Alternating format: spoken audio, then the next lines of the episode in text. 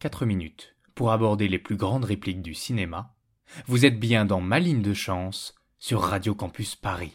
Ma ligne de chance, ma ligne de chance, dis-moi chérie, qu'est-ce que t'en penses? Ce que j'en pense, quelle importance, tais-toi et donne-moi ta main.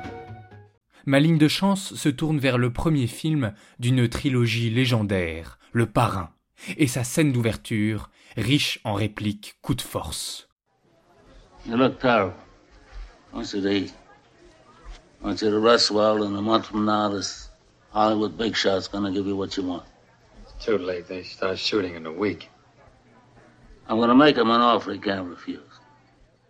I'm gonna make him an offer he can't refuse. Je vais lui faire une offre qu'il ne peut pas refuser. Cette réplique de Marlon Brando nous a donné à penser. Et voici notre interprétation, subjective bien sûr, de cette trouvaille des scénaristes Mario Puzo et Francis Ford Coppola. Don Corleone, alias Marlon Brando, prononce cette réplique pour assurer le chanteur Johnny Fontane qu'il convaincra le producteur Voltz de lui donner une place dans son film. La force de cette réplique réside avant tout dans sa dimension subversive. En effet, ce dont parle Don Corleone, c'est d'une offre, c'est-à-dire d'une des parties d'un contrat. Mais précisément, la phrase indique une sape de la notion d'offre, et conséquemment de la notion de contrat. Dans un contrat, les deux parties, disons pour schématiser l'offre et la demande, s'accordent librement sur la nature de leur coopération. Or ici, Don Corleone ne dit pas qu'il attend l'accord de l'autre partie, le producteur. Il sous-entend qu'il va le contraindre. Et en ce sens, en niant le libre arbitre de celui à qui il va s'adresser, en faisant comme s'il n'allait pas pouvoir refuser, il fait dérailler le contrat tout en le maintenant dans le vocabulaire de sa phrase. C'est un exemple de ce qu'on appelle l'ironie du langage. Mais plus encore, ce que sous-tend la réplique de Don Corleone, c'est l'usage de la force, de la violence. On peut d'ailleurs se rappeler quelle va être cette fameuse offre non refusable. Plus loin dans le film, le producteur découvre dans son lit la tête de son cheval de course. Image hautement mémorable s'il en est, qui exprime de façon sous-jacente un ultimatum au producteur.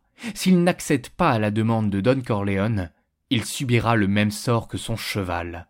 Si bien qu'en définitive, l'offre dont parle Don Corleone, ce contrat contraint, ressemble à s'y méprendre au contrat social de Thomas Hobbes. En effet, chez Hobbes, dans l'état de nature, les hommes se font la guerre entre eux. Ils obéissent à des passions primitives, le désir, l'orgueil, mais surtout la crainte. La crainte crée les superstitions qui vont engendrer les autres passions. Espoir, dévotion, haine, colère.